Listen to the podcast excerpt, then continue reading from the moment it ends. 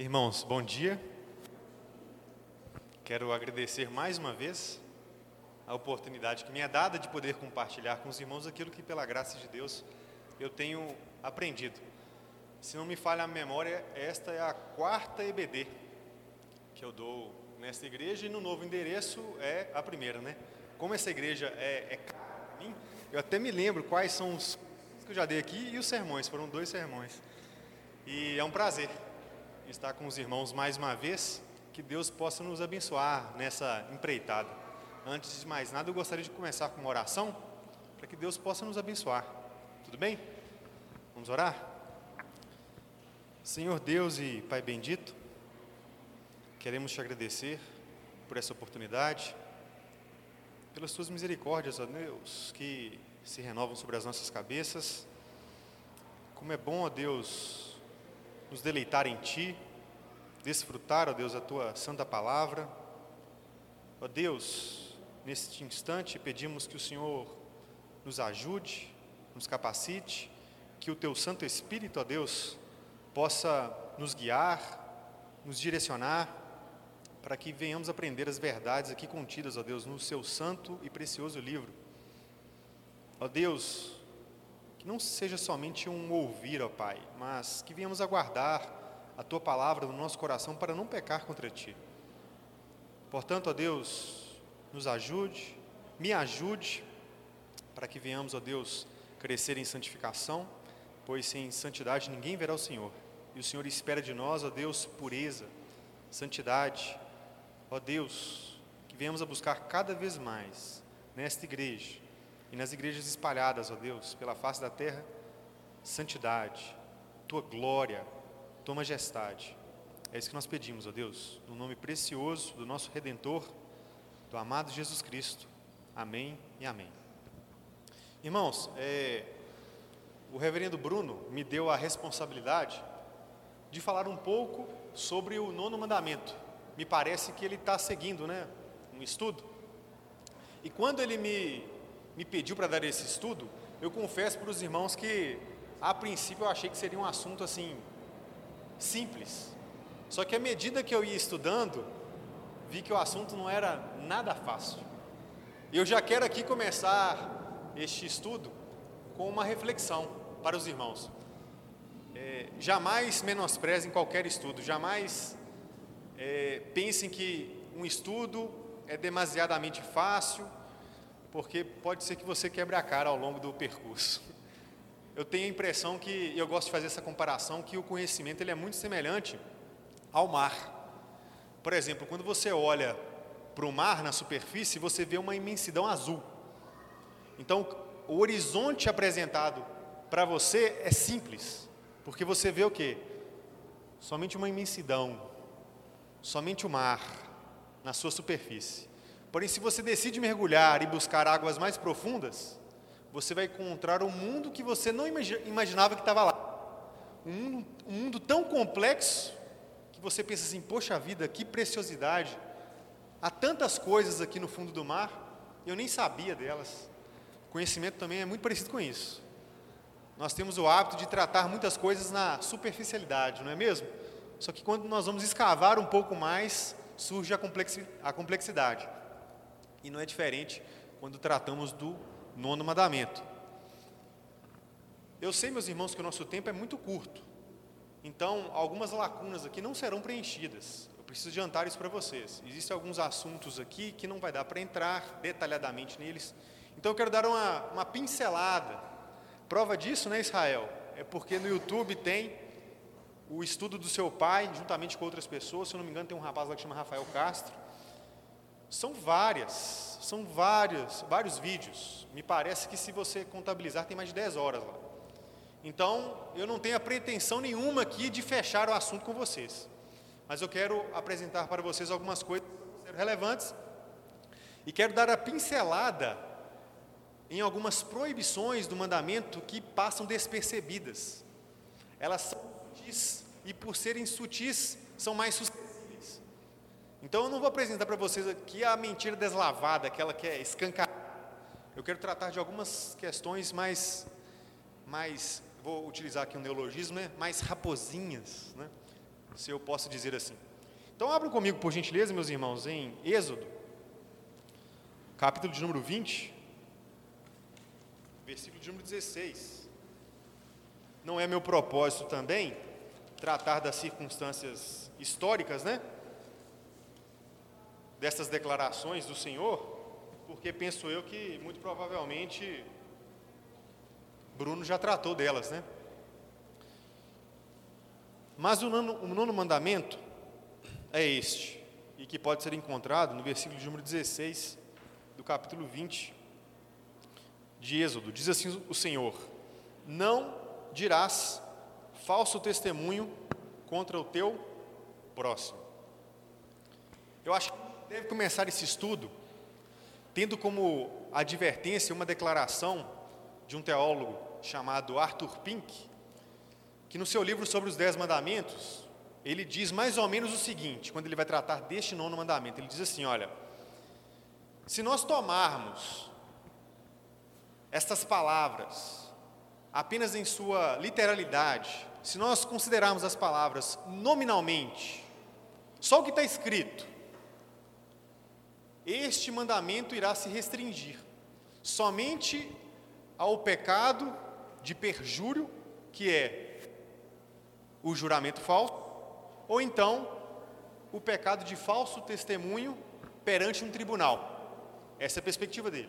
No entanto, ele mesmo vai acrescentar o seguinte: olha, porém, como nós vimos, porque ele está tratando do nono mandamento aqui, eu acredito que tratado isso com vocês, há muito mais implícito num mandamento do que aquilo que está explícito. Eu estou dizendo essas coisas para vocês por quê? Porque na hermenêutica da lei da Escritura, existe uma amplitude que muitas vezes não é claramente percebida na proposição, na declaração do mandamento. Eu vou dar um exemplo para vocês, eu acho que vocês vão compreender. Pensem comigo no sexto mandamento, o não matarás, ok? Não matarás. Sejam sinceros, meus irmãos, lembrando que a gente está no nono mandamento, hein? Sinceros. Vocês acham, eu pelo menos, tenho dificuldade, eu não consigo enxergar, eu não consigo enxergar na declaração não matar a implicação de que se eu ir sem motivo contra o meu irmão, eu estou quebrando ele. Alguém consegue? Sejamos sinceros. Mas o próprio Senhor Jesus disse isso. No sermão, ele disse assim: ó, ouvistes o que foi dito, não matarás. Eu, porém, vos digo: Qualquer um que sem motivo se irá contra o seu irmão, está o quê? Passivo de julgamento. Em outras palavras, ele está dizendo isso: olha, se eu irá sem motivo contra o meu irmão, estou quebrando o sexto mandamento. Eu estou apresentando para vocês essa passagem porque ela é prova, ao meu ver, definitiva, que os mandamentos precisam ser entendidos de uma maneira mais expansiva, ampla, elástica. Contudo, eu não estou dizendo que pode significar qualquer coisa, porque existe ali um campo semântico, existem palavras utilizadas, então existe uma certa, uma certa restrição, mas esta restrição não pode ser limitada às palavras do mandamento, ou às dez palavras. Isso ficou claro? Ficou claro? Então tá bom. Então beleza. Então, tendo dito essas coisas, o que, que a gente precisa então inferir de maneira assim nuclear nesse mandamento? não dirás falso testemunho contra o teu próximo. O que ele, em síntese, em resumo, quer nos dizer? Se a gente pudesse dizer em poucas palavras, é que nós não devemos mentir. Esse é o núcleo, ok? Nós não, precis... nós não devemos mentir. Eu sei que isso suscita outros problemas e outras dificuldades. E talvez algumas nós vamos tratar aqui. Beleza? Então, até aí tudo bem? Eu conversei com o pessoal antes aqui, que parece que a, a estrutura utilizada por Bruno geralmente é 50 minutos e depois abre para perguntas.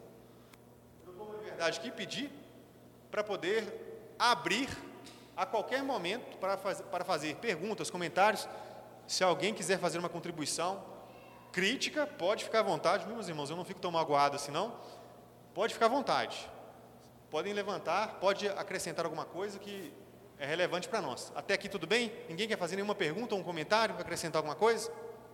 Ou eu posso dar continuidade aqui? Beleza? Então tá bom. Eu acabei de dizer que de maneira nuclear, esse mandamento me proíbe o quê? A mentira. E o que é mentira? A mentira é a falsificação da realidade. Vou mais uma vez definir de maneira bem simples, bem geral, para que a gente possa entender. Ah, e mais uma coisa, esquecendo. Os dez mandamentos, meus irmãos, ou as dez palavras, como alguns costumam, costumam dizer, elas são normas gerais. Elas não têm o propósito de serem específicas.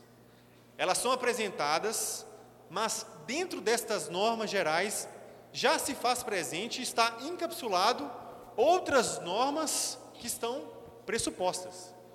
Então, é à medida, das, à medida que surgem as circunstâncias da vida, é à medida que surgem as demandas do povo de Israel, que aquele princípio aquele mandamento era aplicado àquela determinada circunstância.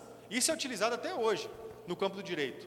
Você tem normas gerais, mas você tem também normas que são criadas, mas estão fundamentadas nessa norma geral, ok? Que fique claro.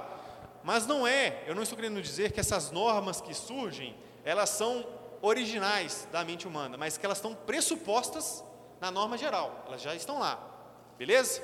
Então tá bom. Quero parar por aqui. Por quê? Porque a partir de agora, o que, que nós vamos fazer? Nós, nós vamos meditar em algumas proibições desse nono mandamento, como eu acabei de falar, algumas que talvez não sejam claras para nós. E eu vou me basear na pergunta de número 145 do Catecismo Maior de Westminster, onde lá diz mais ou menos o seguinte, né, quais são as proibições contidas no nono, no nono mandamento. O que, que ele proíbe? E aí nós vamos ver algumas, eu quero refletir com vocês e ver como a gente quebra o nono mandamento, e às vezes nem percebe que quebra ele. Beleza? Então, meus irmãos, quando você vai lá no catecismo, pergunta de número 45, você vai encontrar uma série de proibições. E uma delas é o seguinte, ó, manter-nos tranquilo quando a iniquidade reclama a repreensão da nossa parte. Eu não estou traduzindo nem expressão de maneira exata, não, mas a ideia lá é essa.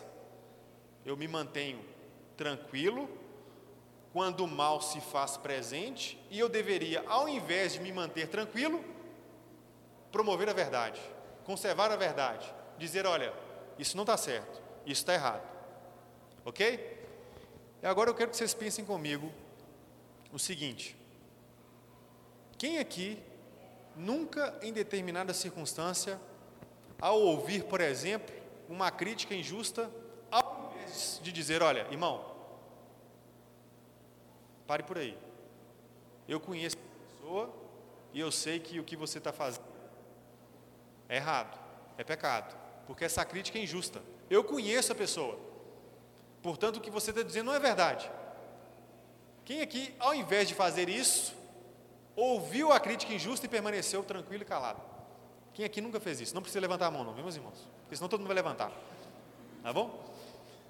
Isso é uma maneira de quebrar o nono mandamento, porque a gente está dando um testemunho falso. Por quê? Porque se eu me mantenho tranquilo, eu estou, no mínimo, consentindo com aquilo. Tem um filósofo político irlandês, vocês já ouviram falar dele, provavelmente, chamado Edmund Burke. Aí tem uma frase que é atribuída a ele, que é mais ou menos o seguinte: olha, para que o mal triunfe, apenas, apenas que os homens bons não façam nada. Existe um paralelo, existe mudando, não existe uma proximidade entre isso e aquilo que está sendo ensinado na confissão. Nós, meus irmãos, o Senhor Jesus ensinou, né? Que nós devemos ter o quê? Fome e sede de justiça. Isso é uma característica dos bem-aventurados. Só que quando eu me deparo com essa situação, eu me mantenho omisso. Quando a situação reclama a justiça, reclama a repreensão, quebra o nono mandamento. Está percebendo que existem circunstâncias que o nono mandamento ele é muito mais sutil e muitas vezes nós caímos nesse erro? Aqueles que têm fome e sede de justiça, meus irmãos, devem reclamar. Diante de uma circunstância pecaminosa, nós devemos lutar contra aquilo. Então nós devemos pedir a Deus o quê? Ousadia, intrepidez, ajuda, sabedoria, para nessas circunstâncias lutar contra esse pecado. Comentário? Alguma coisa? Agora olha que interessante. A Escritura, ou melhor, estes mandamentos, eles proíbem certas atividades que nós possamos, que nós realizamos. Mas é interessante que toda proibição também pressupõe um dever. E você vai encontrar na, na, no catecismo que há deveres também implícitos e alguns explícitos no nono mandamento. Então, por exemplo, ao invés de eu manter silêncio, é proibido que eu me mantenha tranquilo diante dessa circunstância. Mas também é dever de promover a verdade. Então perceba, há um, um aspecto negativo de proibição, mas um aspecto também positivo de dever. E eu tenho que me esforçar para fazer isso. Beleza? Até aí tudo bem? Irmãos, outros motivos aqui, outros exemplos poderiam ser dados, mas, como eu disse, são 50 minutos, então é muito curto. Então eu queria já avançar aqui mais um pouquinho, beleza? Até aí, ok? Nenhuma, nenhum comentário, nada, nada? A gente lembra do nono mandamento, hein? Oi? Ah, aí, ó, viu? Pode falar. Qualquer mentira estaria incluído dentro desse nono mandamento, certo? Calma. Não, pode, pode, não, pode aí se você for falar a respeito, do, porque você falou isso um pouquinho atrás, aí eu tô Falei. aqui, aí eu olhei e falei assim, bom, eu não conheço o original, né, então não posso falar do original. Uhum. Porque aqui fala assim, não dirás falso testemunho contra o teu próximo. Então, quando você falou que se eu me omito, quando eu vejo alguém falando de outra pessoa, isso é né, vendo alguém dar um falso testemunho a respeito de uma outra pessoa. Uhum. Mas, por exemplo, se eu viro para você e falo assim, ah, mas eu cheguei às sete horas da manhã e eu não cheguei às sete horas da manhã, é uma mentira. Onde que isso enquadraria nesse nono mandamento, se todo, toda mentira enquadra nele, entendeu? Eu não estou dando falso testemunho de nada, eu estou simplesmente fazendo uma, falando uma mentira. É pecado, é pecado, seja o meu sim, sim ou não. Ah. Você vai falar disso, se você for falar, eu espero. Não. Mas não. eu não entendi o seu ponto, que você falou assim, toda mentira enquadra no nono mandamento. Ok, ok. É preciso lembrar, não sei se os irmãos ouviram também, eu falei que o nono mandamento, ele é uma norma geral e que ele, ele, deve, ser, ele deve ser entendido em um sentido mais amplo. Não foi propósito de, ao ser declarado, nós pegarmos cada palavra né, e, através e somente daquelas palavras, derivar os pecados dali. Aí eu dei exemplo de não, não matarás. O não matarás, por exemplo, não se faz presente o irar contra o irmão, sem qualquer motivo. Mas eu consigo derivar dali, ou melhor, o próprio Jesus apresentou que através da ira sem motivo eu quebro o sexto mandamento. Então, eu estou aplicando o mesmo conceito para o não dirás falso testemunho contra o teu próximo, porque às vezes nós pegamos as palavras ali e acabamos reduzindo a amplitude dele. Então, por exemplo, você disse assim, ó, olha, chegar aqui, eu falei assim, ó, eu cheguei sete horas, mas não cheguei sete horas. Nesse sentido mais amplo, você está quebrando o nono mandamento porque você está dando um falso testemunho. Você está mentindo. O falso testemunho, inclusive, olha só que interessante. Bom você ter comentado isso, porque, se eu não me engano, Provérbios 19, 15, me ajuda aí, meus irmãos. Vamos abrir aqui, rapidão, Provérbios 19, 15. Isso, obrigado, 19, 9. A falsa testemunha não fica impune, o que profere mentiras perece. Olha que interessante. Na poesia hebraica, e Bruno já deve ter ensinado isso para vocês, né? na poesia hebraica existe, existe os paralelismos. Dentre eles, existe um paralelismo chamado paralelismo sinonímico. É quando a segunda linha ela expressa o mesmo sentido que a primeira, porém com palavras diferentes, certo? A gente está diante no versículo 9 de um paralelismo sinonímico, onde a segunda linha, que, ou cola, eles chamam de cola, né? E o que, o que profere mentiras perece, ela dá a mesma ideia que a primeira. A falsa testemunha não fica impune. Ou seja, na escritura, falsa testemunha e proferir mentiras é a mesma coisa. Entendeu? Então é por isso que eu, eu não vejo nenhum problema de, de maneira nuclear, igual eu falei, sintética, olhar para o nono mandamento e dizer assim: olha, aqui está ensinando a mentira. Ficou. Eu não sei se eu respondi sua pergunta, acho que. Foi.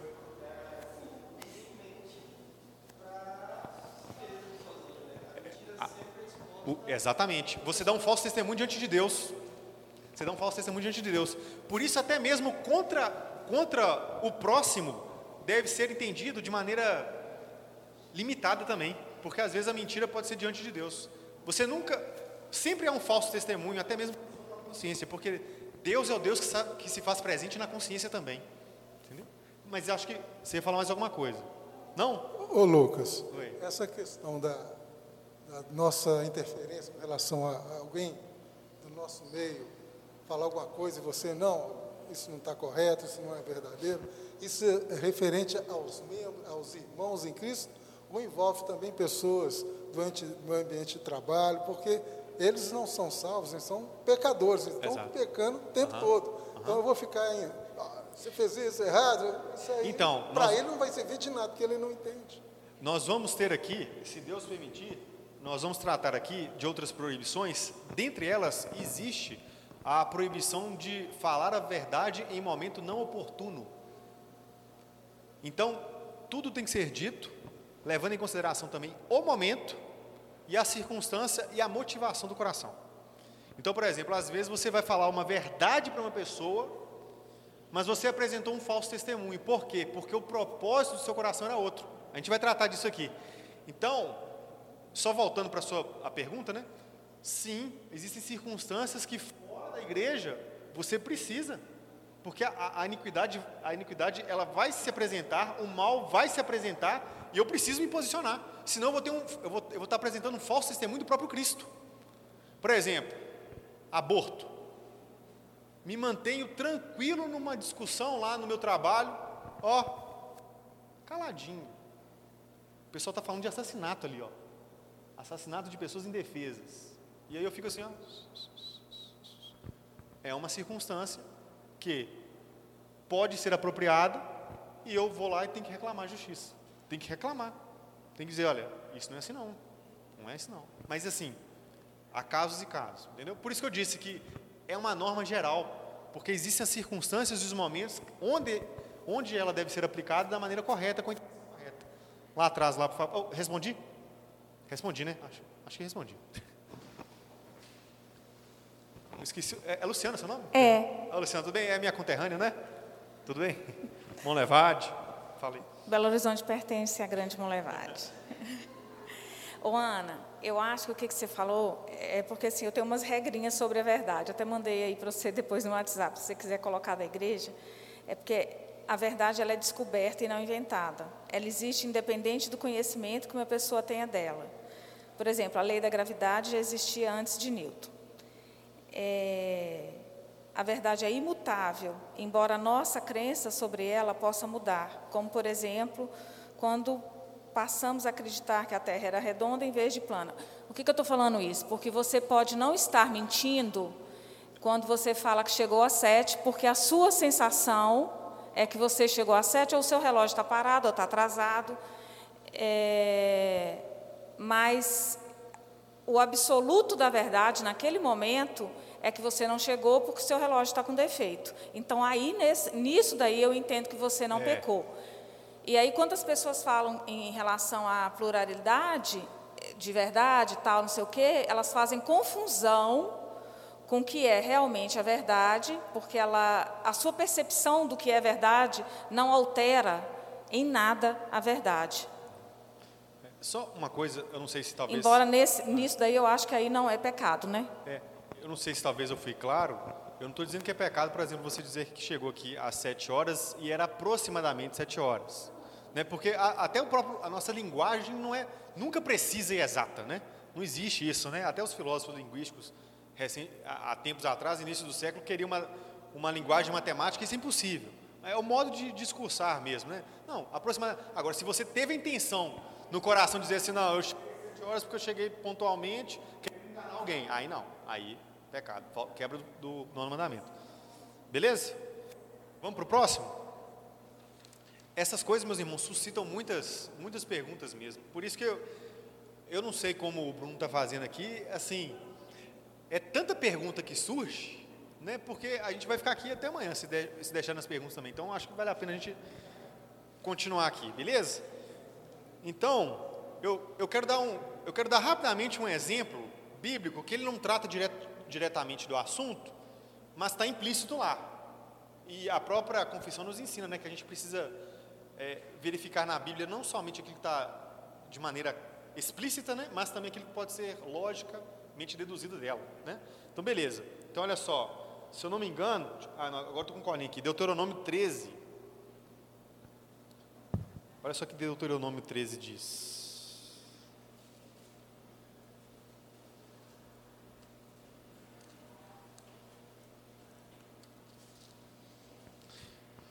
Antes, só mais uma coisa, tá, meus irmãos? Eu falei que, de maneira nuclear, o nono mandamento me proíbe a mentira. No entanto, eu disse também que surgem outras questões e eu vou fazer o possível para tratá-las aqui. Quando estiver faltando 10 minutos ou 15 minutos, alguém me avisa, que aí eu vou pular para ela. Porque eu vou fazer um comentário que eu sei que é, é polêmico, mas eu vou jogar para pelo menos provocar vocês, que é o seguinte: em toda e qualquer circunstância, mentira é pecado? Nós vamos tratar disso aqui. Beleza? Só que. E aí nós vamos tratar disso aqui, beleza? Então tá bom, então vamos. Ah, já, já? É sério? Quantas horas agora? 10h40? Ixi, passou tudo isso já? Então, então tá bom, então peraí. Então vamos tratar dessa aí. É, eu vou falar o 2.2 agora, e aí eu já vou pular então. Qual que é o 2.2? É falar a, a, verdade, igual eu falei, né? De maneira não oportuna, né? Inoportunamente, ou com malícia para um fim errôneo. Ah, não, peraí, perdão, meus irmãos. Vamos voltar lá em Deuteronômio 13, né? Versículos 6 a 8 diz assim, ó se teu irmão, filho de tua mãe, ou teu filho, ou tua filha, ou a mulher do teu amor, ou teu amigo que amas como a tua alma te incitar em segredo, dizendo: Vamos e sirvamos a outros deuses, que não conheceste, nem tu nem teus pais, dentre os deuses dos povos que estão em redor de ti, perto ou longe de ti, desde uma até a outra extremidade da terra. Não concordarás com ele, nem ouvirás, não olharás com piedade, não o pouparás, nem o esconderás. Versículo número 9 também. Mas certamente o matarás. Esse texto está dizendo aqui, olha. No Antigo Testamento, em meio ao povo de Israel, se a pessoa que você mais ama chegasse para você e dissesse assim: Olha, ei, vamos ali adorar outros deuses? Obviamente tinha que ter testemunha, né? não é bem assim não. Mas se tiver testemunha, era meu dever de ser o primeiro a apedrejá-la pesado mesmo, mas é só para vocês verem a circunstância aqui. Se eu omitisse, eu cairia naquela proibição. Manter-nos tranquilo quando se faz necessário o quê? Justiça. Então estou dando um exemplo aqui onde muitas vezes existe uma circunstância e nós nos omitimos, ok? Lembrando mais uma vez, nem toda omissão é pecado. Beleza? Perceba o que eu disse. Não está explícito no texto, mas se eu não cumprir isso aqui, eu cairia no nono mandamento, beleza? E, e, e muito provavelmente em outros pecados também. Então agora vamos voltar aqui para falar a verdade inoportunamente ou com malícia para um fim errôneo. Esse aqui, meus irmãos, é outro também que a gente precisa tomar muito cuidado e que foi tratado agora, né? Quero abrir você, abrir aqui para vocês para chegarmos a uma conclusão, que eu tive um pouquinho de dúvida em interpretar essa passagem, por quê? Porque ela diz assim: olha, eu acho que vocês vão concordar comigo na primeira parte.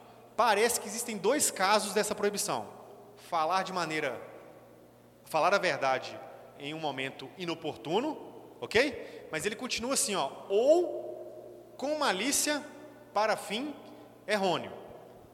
Dois casos. Vocês conseguem? Tá? Dois casos. A minha dificuldade foi interpretar o seguinte: olha, o para fim errôneo se refere somente à malícia ou se refere também a falar de maneira inoportuna, ou falar a verdade em momento inoportuno. O comentarista, por exemplo, Johannes Guerrados Voss, ele faz uma distinção. ele diz o seguinte, olha, ele diz que uma coisa é você falar a verdade em momento não oportuno. E vai dar um exemplo que é o seguinte, ó, imaginemos que tem um cara que vai pegar o trem. E aí você vai pregar o evangelho para ele. Esse não é o momento oportuno de apresentar para ele o evangelho, porque ele está atrasado, ele tem que pegar aquele trem. Eu, particularmente, não achei muito bom o exemplo dele, que é falar a verdade de maneira é, oportuna. Falar a verdade em momento inoportuno. Eu tenho impressão, eu vou deixar você falar, Luciano, eu tenho impressão que o para fim errôneo se aplica tanto ao momento inoportuno, quanto para falar com malícia. Eu vou dar um exemplo para vocês. Luciana, você ia falar alguma coisa? Inoportuno. Inoportuno. É, eu, eu, eu, tenho um exemplo que eu acho que fica mais claro. É, um médico, quando fala de um prognóstico para um paciente que é esperançoso, emocionalmente envolvido naquilo, precisa de ouvir alguma coisa, ele fala: não, é, é são 15 dias, ou dois dias, ou uma Entendi. semana. É. Então, eu acho que aí é falar a verdade no momento inoportuno. Entendi. Tem um texto, eu acho que é no Voltemos ao Evangelho, uhum. que fala isso. E, e, eu sei, assim, eu fui procurar, eu fui estudar uhum. por uma, um motivo particular, uhum. que no, no, caso era minha mãe que estava doente, e, e, aquilo me incomodava muito. O que, que eu responderia, o que, que eu falaria, e nesse texto eu, eu encontrei consolo. Entendi. Eu concordo com você que não é um Porque momento ele, ele, ele fala, ele fala é. normalmente é. assim da questão do mundo caído. Então, Sim. no mundo caído e quebrado, a gente é. vai ter algumas dificuldades. Eu concordo com você. Não é um momento oportuno. A minha dificuldade é encontrar a quebra do nono mandamento nele. Entendeu? A minha dificuldade é essa. Por isso que eu, eu tenho a impressão que, para fins errôneos, se aplicando tanto ao primeiro caso quanto ao segundo caso, é uma melhor interpretação. Eu não estou dizendo que é isso, viu? É a interpretação que eu tenho. Aí eu vou dar uma, um exemplo para vocês aqui, ó, de como eu acho que, por exemplo, eu estou falando a verdade em momento inoportuno e com um fim errôneo, entendeu? É, por exemplo, nós sabemos que na pregação tem um ato da proclamação. O pregador ele não deve ser interrompido. Então ele está proclamando a verdade ali, beleza? Então nós ouvimos, não é maneira passiva, né? É esse termo, mas nós não temos o direito de resposta. Nós ouvimos, né? Beleza. Diferente daqui, né? Se alguém quiser me interromper agora, pode interromper. Imagina, por exemplo, sem querer, reverendo Bruno comete um erro de interpretação, fala alguma coisa assim que não está de acordo, aí o irmão se levanta e fala assim, ô, ô Bruno, está errado isso aí. Aí a intenção dele é o seguinte, a intenção dele é falar assim, não, eu preciso dizer para a igreja que isso aí não é verdade. Olha só, ele não teve a malícia no coração, ok? o fim é errôneo. Por que o fim é errôneo? Porque aquela não era a ocasião, o fim não era para ele apresentar a verdade, mas ele deveria falar isso para o reverendo Bruno posteriormente. E aí o pastor Bruno passaria isso para a igreja. Perceberam? Para mim é difícil esse irmão falar, de uma, falar a verdade de maneira não oportuna e só isso você quebra. Tem o fim errôneo. Entendeu? Ou, ou, ou, ou, ou não? Pode ser que eu esteja errado, entendeu? Mas é só uma dificuldade que eu tenho. É por isso que eu abri para vocês para poder conversar, entendeu? Ah. Até hoje é o voz, na é interpretação voz, é. dos nossos símbolos de fé. É. Quando faz falar a verdade em momento inoportuno ou falar a verdade com fins maliciosos, é uma conjunção. Está é. Sempre associado. O único que faz essa separação, que eu acho forçada, é artificial é o vosso. Por quê? Porque senão inúmeras causas que a pessoa faz por é, displicência tal, que é. se encaixa na primeira opção, uhum. vai ser quebra do nono mandamento? Não vai. Né? Uhum. São é, inadequações igual você colocou. Então, é. assim, do ponto de vista do que eu já vi, uhum. só o voz faz é. isso. Ninguém e o voz mais... é bom, né? Ele é e o, o voz é o cara. o cara é muito bom.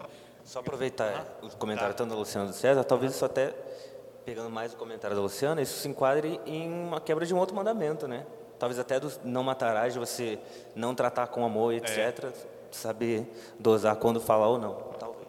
Uhum. Só lembrando, meus irmãos, aqui, eu esqueci de falar, que o outro, o outro, o outro, a outra proibição que nós vimos, ela tem o dever, né, de conservar e promover a verdade entre os homens. E aqui também é conservar e promover a reputação. Né? Então, esse é um momento onde você precisa falar uma verdade. E deixa eu contar uma aqui para vocês que isso, isso com seminaristas, meus irmãos, acontece, viu? E não é só com seminaristas, não, com estudantes, acontece com quase todo mundo. Eu falei da, da verdade em momento inoportuno, mas também é com malícia. Isso acontece, que é o seguinte: o professor está falando alguma coisa e mais uma vez ele escorrega também. Aí a pessoa, de maneira maliciosa, quer corrigir o professor, não é para trazer benefício para a igreja ou para a sala de aula, ele quer desonrar o professor, ele quer mostrar assim, eu, eu sei mais que o professor. Isso é quebra do, do nono mandamento. Por quê? Porque a motivação do seu coração é contrária às suas palavras. O seu interesse não é a promoção da verdade, é orgulho próprio, entendeu? É arrogância. Quem é professor talvez deve passar por isso, e quem é aluno também deve ter passado por isso, e quebrando um mandamento. Então a gente precisa tomar muito cuidado, meus irmãos, quando isso acontece na sala de aula e aqui mesmo, na própria BD. Às vezes o comentário que você quer fazer para o pastor é só para falar assim: olha, gente, olha como é que eu sei. É uma malícia, é um fim errôneo. Ok? Então, irmãos, agora eu vou ter que eu tinha um preparo um pouco mais extenso aqui, eu já preciso. Pode falar. Vai emagrecer sim. Dentro disso que você está falando da, de falar verdade inoportuna, uh -huh. não sei se caberia esse exemplo, mas eu estava pensando aqui. Por exemplo, você está numa uh -huh. conversa falando sobre uma pessoa. Né? E aí você está elogiando muito aquela pessoa. Aí a outra vai e ressalta um, um erro dela, que é uhum. verdade, uhum. mas talvez seja inoportuno porque a pessoa está louvando a, a reputação da outra. Uhum. Então, naquele momento, por amor àquela pessoa, talvez seja melhor você é, é. se calar, não falar aquela verdade no momento que não é oportuno, porque ela, a pessoa está sendo louvada, a reputação dela, e você vai dizer uma verdade sobre ela, mas de maneira inoportuna, vai contaminar talvez a, a, a, a, visão que a outra pessoa tem dela. Exatamente. Pensei neste exemplo. Na, parece que no catecismo, não que não se aplica né, o que você disse, mas parece que nesse, nesse exemplo que você deu, eles dão mais ênfase no, de, no que diz respeito ao dever encobrir as, as fraquezas, encobrir as fraquezas, então você não fala, mas no que diz respeito à proibição, é depreciar demasiadamente alguém. Entendeu? A, a depreciação, ela é justa. No momento oportuno, dependendo mas eu acho que sim, é plenamente aceito dizer que é uma, é uma falar a verdade em momento não oportuno. Engloba, né? Até porque a gente não pode pensar de maneira muito estanque, não, né? Está muito associado umas coisas. Com... Você vai falar uma coisa? É? Sim. Universitário, em muitos momentos. Trabalhei também. Já vi situações assim de você deixar de fazer, de cumprir suas obrigações com a graduação, e às vezes até em relação a matar a aula para fazer algumas reuniões. Isso aí está sendo quebra do tá. mandamento, porque você está dando falso testemunho do é. Evangelho e está tá tirando uma coisa de um lado para suprir na outra. Isso aí acho Isso sem contar bem. quando você coloca presença lá na lista, né? É. E é sai, assim, né, da sala de aula, né? Que acontece? É, é igual no trabalho, às vezes você parar é. o que está fazendo para para ler a Bíblia ou para ou, ou para é. falar do Evangelho. Aí você está dando mau testemunho à medida que eu estou falando aqui, o pessoal está escorregando no nono mandamento, né? Está lembrando as coisas aí. Que Deus tem misericórdia de nós, irmãos. A gente quebra mesmo. A gente quebra mesmo, se não for a graça de Deus. E aqui, meus irmãos, olha só. Só para a gente. Aquilo está certo, né? Falta. 10 minutos? É, é beleza. Cadinho é beleza. Estou precisando mesmo. Irmãos, vamos abrir rapidamente. Acho que é Salmo 15, né? Acho que é Salmo 15. Olha que interessante. Esse, te, esse, esses salmos, Salmo 15 me chama atenção, porque, olha se vocês concordam comigo, olha. Davi, ele está dizendo o seguinte, olha, quem habitará no teu retórica. Ele vai e fala assim, olha, as pessoas que vão morar são essas. Aí ele vai dizer, olha, quem há de morar no teu santo monte? Versículo 2: O que vive com integridade pratica justiça e de coração fala a verdade. Versículo 3: O que não difama com sua língua, não faz mal ao próximo, nem lança injúria contra o seu vizinho. Versículo 4: O que a seus olhos tem por desprezível ao réprobo, mas honra aos que temem ao Senhor. 5: O que não empresta o seu dinheiro com usura, nem aceita suborno contra o inocente Quem deste modo procede não será jamais abalado. Praticamente todos têm uma coisa associada com, com nono, a, a, o cumprimento do nono mandamento. Vocês viram? Injúria, falar com o coração, com sinceridade. Aí ele vai falar aqui, olha, é, o, o que a seus olhos tem por desprezível ao réprobo, mas honra aos que temem ao Senhor, ou seja, aquele que diz que é bom é bom que é mal é mal. Entendeu? Ele não, tá, ele, ele não é ambíguo. Ele diz: olha, o que é reto é reto, o que é mal é mal. E está dizendo, meus irmãos, o seguinte: olha, é esses que vão habitar o tabernáculo no Monte Santo do Senhor. Os mentirosos não herdarão o reino dos céus. Mentira é uma coisa séria, muito séria. Então eu quero chamar a atenção dos irmãos, porque nós devemos promover e conservar a verdade, porque nosso Deus é a própria verdade. Eu sou o caminho, a verdade e a vida. O próprio Senhor vai, Jesus vai dizer. Ele não é somente o Deus não é somente aquele que criou a realidade, ele é realidade. Existe a realidade que é o próprio Deus e existe a realidade criada. E tudo aquilo que é real é verdadeiro, mesmo que seja na sua mente. A gente precisa tomar mais cuidado. Por quê? Porque mentiras podem surgir na nossa própria mente também. Não tem como entrar aqui nesses detalhes, mas, por exemplo, eu me vangloriar, mesmo que não tenha o próximo próximo de mim, é quebra do nono mandamento, do nono mandamento porque nós estamos sempre perante a face de Deus. Ele testemunha as nossas ações, inclusive as nossas ações mentais. Então a gente precisa tomar cuidado com isso. E para aqui para o final, eu poderia, né, talvez. Mas eu, o Bruno conversou comigo, Lucas, sobre esse ponto aí, ele falou comigo antes, né? Você concorda? Eu falei assim, ó, ô Bruno, concordo. Eu sei que o assunto não é fácil, mas eu concordo. Eu vou jogar para vocês aqui e a gente vai discutir aqui o, tudo isso no, no, no, nos minutos finais aqui, né? Toda e qualquer circunstância é pecado? No que diz respeito à omissão, eu acho que fica mais claro, né, meus irmãos? Por exemplo, eu fico pensando assim, igual nós falamos aqui, né? Tem circunstâncias que eu não preciso falar toda a verdade, né? Que é o, eu vou encobrir a falta, né? Ou a fraqueza de um irmão. Então, eu omito aquilo ali, eu não preciso falar aquilo ali. Eu fico pensando em termos mais gerais, por exemplo, quando, quando eu tenho, é, eu sou um, um, agente da inteligência do meu país, eu não posso sair falando, dando todas as informações que eu tenho, não. Eu preciso uma coisa ou outra para a própria segurança da minha nação. É, é intrínseco, né, à minha profissão. Então, eu sou, se eu sou, por exemplo, um agente da ABIN, por exemplo, eu não sei se eles estão fazendo isso, né, mas eles deveriam ser da inteligência da nossa nação, né? Mas se eles estiverem fazendo isso, eles não podem simplesmente dizer assim, olha, eu sou da BIM e tal. Não pode, ele precisa omitir. Muitas vezes eles não falam nem mesmo que são da BIM, eles falam que são engenheiro, não sei o que lá, e aí? Aí agora já não é mais uma missão. Agora já é uma mentira. Mas toda mentira é pecado?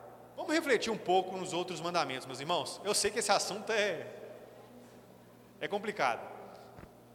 Vamos pegar o não matarás. Existem circunstâncias, meus irmãos, onde não matar, ou melhor, matar não é pecado? É claro, né? Acho que isso aí é mais, é mais claro, né? Então, não matarás não pode ser entendido de maneira definitiva, absoluta, cabal, apodítica, beleza? Ficou claro, né? Se um ladrão, ladrão entra na minha casa e quer fazer alguma coisa com a minha família, eu tenho a obrigação moral de lutar com ele nessa luta nessa luta, né? matando ele. Beleza? Pequei? Não, e pelo contrário, se eu deixar de fazer alguma coisa, aí eu estou quebrando o não matarás. Por quê? Porque eu não defendi a minha família. Beleza? Ficou claro, né? Vamos pensar no não matarás. Estou na guerra aqui, beleza? Estou na guerra. E beleza, consegui eliminar alguns inimigos. E aí minha munição acabou. Aí eu vou pegar a arma dele. Furtei. Pequei? Está vendo, meus irmãos? Quando a, gente, quando a gente coloca esses mandamentos diante da realidade, a gente vê que as coisas não são bem assim. Entendeu? Beleza? Agora vem a mentira, né? Mas complicado, né?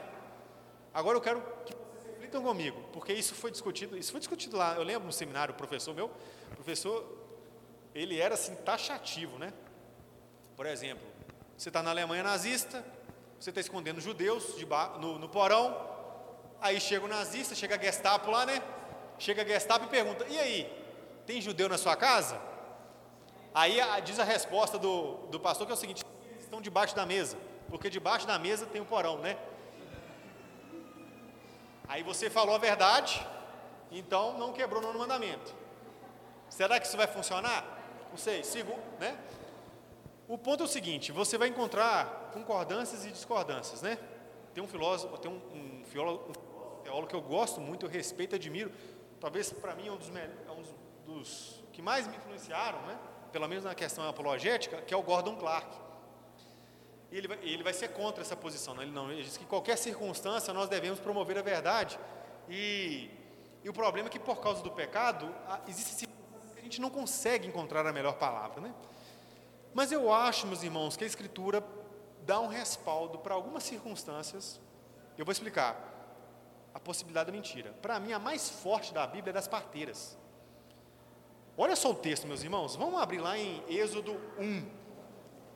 É, ou da Raab, o pessoal gosta de fazer uma, uma exegese, uma exegese de cambalhota, né? Mas para mim, Êxodo não tem como fugir, não. Apesar de saber que o gênero textual que é uma narrativa, é, é, é, importante saber isso, meus irmãos. Até mesmo textos narrativos têm também prerrogativas. Olha só, lá no versículo 15 do capítulo 1 diz assim: ó, O rei do, do Egito ordenou às parteiras hebreias, das quais uma se chamava Sifrá e outra Puá, dizendo: Quando servirdes de parteira às hebreias, examinai, se for filho, matai-o, mas se for filha, que viva as parteiras, porém, temeram a Deus e não fizeram como lhes ordenara o rei do Egito, antes deixaram viver os meninos. Então o rei do Egito chamou as parteiras e lhes disse: Por que fizestes isso e deixastes viver os meninos? Responderam as parteiras a Faraó: É que as mulheres hebreias não são como as egípcias, e ainda falou ainda para o Faraó, né? são vigorosas, né? ainda e antes que lhes chegue a parteira, já deram à luz os seus filhos. Olha só o versículo 20. E Deus fez bem às parteiras, e o povo aumentou e se tornou muito forte. E porque as parteiras temeram a Deus, ele lhes constituiu família. Que circunstância é essa, meus irmãos? Agora que vem o cuidado aqui, agora está liberada a mentira. Não, não é isso. Existem circunstâncias, ao meu ver, onde existe uma hierarquia, ou no positivismo tradicional, até acho que no positivismo é, moderno, existe o escalonamento né, das, das leis. Então, por exemplo, tem leis que elas são julgadas, mas existem algumas que são superiores às outras e elas têm que ser avaliadas acima das outras. Eu tenho a impressão que a Bíblia ela dá ênfase a um princípio que é o princípio da vida. Então existem circunstâncias onde a vida deve ser preserva, preservada, mesmo se for necessário a mentira. E olha que interessante como esse princípio da, da, da, da vida é aplicado em outras circunstâncias. Os irmãos estão se lembrando quando Davi pede o sacerdote para comer alguma coisa, ele fala assim: Olha, eu só tenho os pães da, da proposição aqui. E eles só eram destinados para quem? Aos sacerdotes. E aí o próprio Senhor Jesus falou assim: Olha, vocês tá, estão reclamando aí dos discípulos que estão colhendo espigas, sendo que a própria Escritura mostra que existem circunstâncias que eles poderiam fazer isso, eles estão quebrando. Então deixa eu mostrar uma coisa mais séria para vocês aqui, ó. Já que vocês são os donos da lei, veja essa circunstância aqui, ó. Davi, ele quebrou a lei e o sacerdote deixou. Mas por quê? Porque havia uma circunstância em que, se ele não comesse, ele morria. Entenderam? Eu sei que isso acaba criando um certo desconforto. Mas a gente tem que entender, meus irmãos, o seguinte: a Bíblia, ela interpreta ela mesma. E a gente precisa harmonizá-la. Eu fiz muitas perguntas para amigos meus sobre essas passagens, e as respostas eram de alguma forma, ah, de alguma maneira, mas o texto está lá, meus irmãos, a gente não pode fugir dele, não. Eu não estou dizendo que todas as circunstâncias nós vamos ter as respostas, não estou dizendo isso, não. Mas eu acho que a gente precisa encarar o fato, né? E dizer assim: olha, realmente a gente precisa harmonizar isso aqui. Mas aí vem mais uma pergunta: e quanto a questão é para a preservação da minha vida. Exemplo. Você confessa que Jesus é Deus? Você é um cristão? Aí eu vou mentir? Não.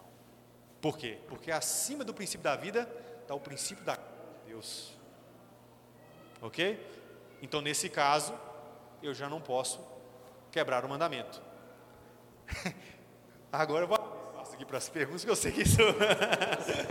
Vai. Ô, Lucas, só uma coisa, aproveitando aqui. Ai, ai, ai. A questão da, aqui, da meia-verdade também, quando Moisés vai ao Faraó, ele fala: Olha, liberta o povo, o que, que nós vamos para o deserto adorar a Deus. Uhum, é, ele não falou que ele não falou ia, levar, ia fugir para é, outro lugar. Ele, ele ia adorar é, Deus. É, uma, é verdade. Quando Samuel vai ungir Davi, né?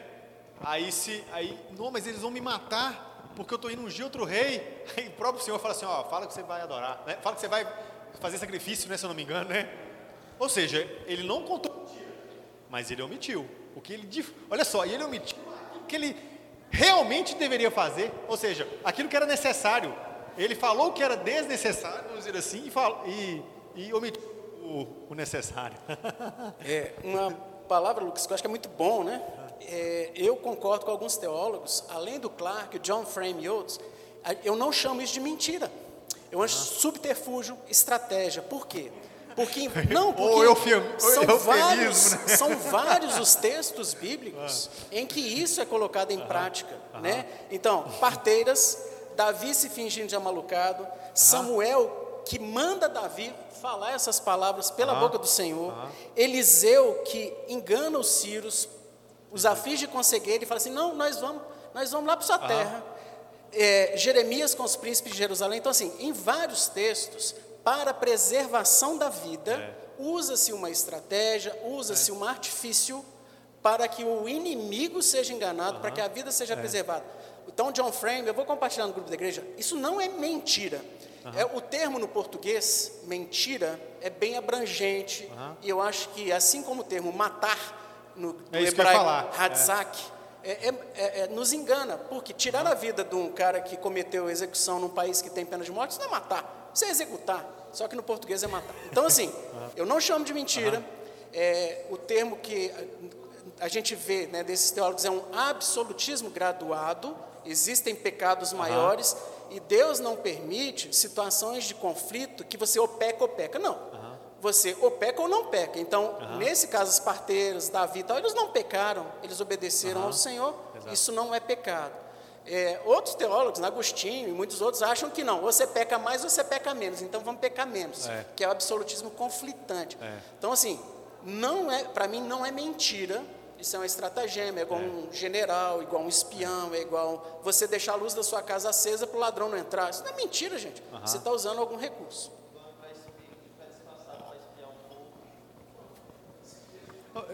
Já, eu fico pensando, né? é lógico que isso são questões assim pragmáticas, né? E não são provas definitivas, né? Mas, por exemplo, você imagina questões históricas, né? Que foram foram vitoriosas por causa de uma mentira, né?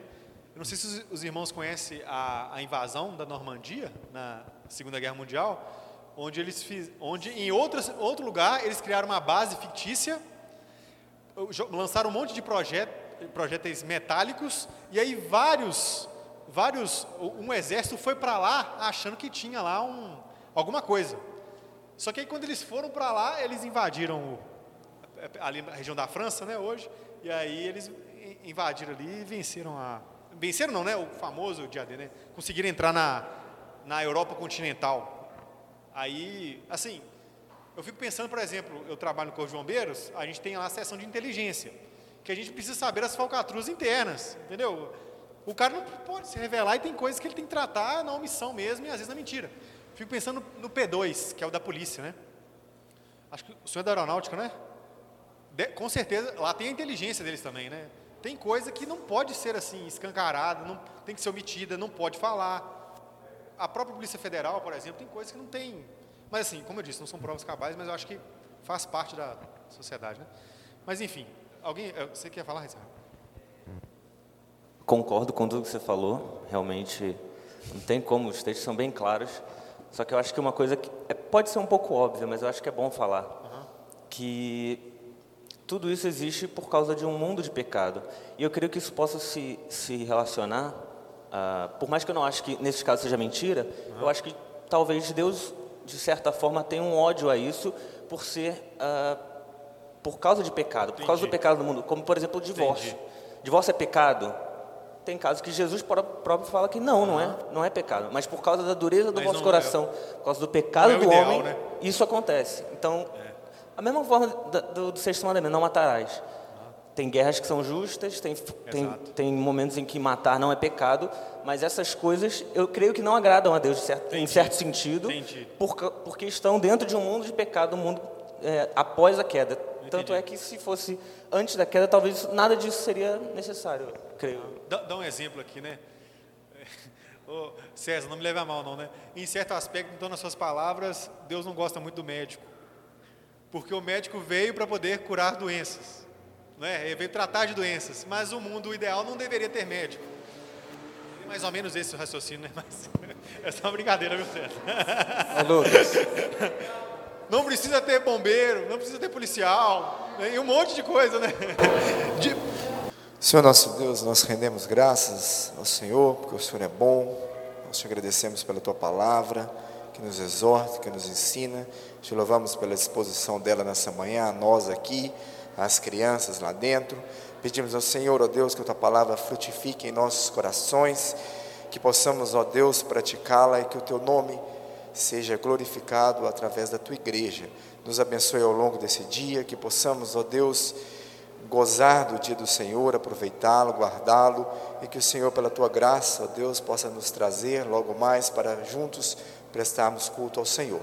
Guarda-nos, é a nossa oração em nome de Jesus. Amém.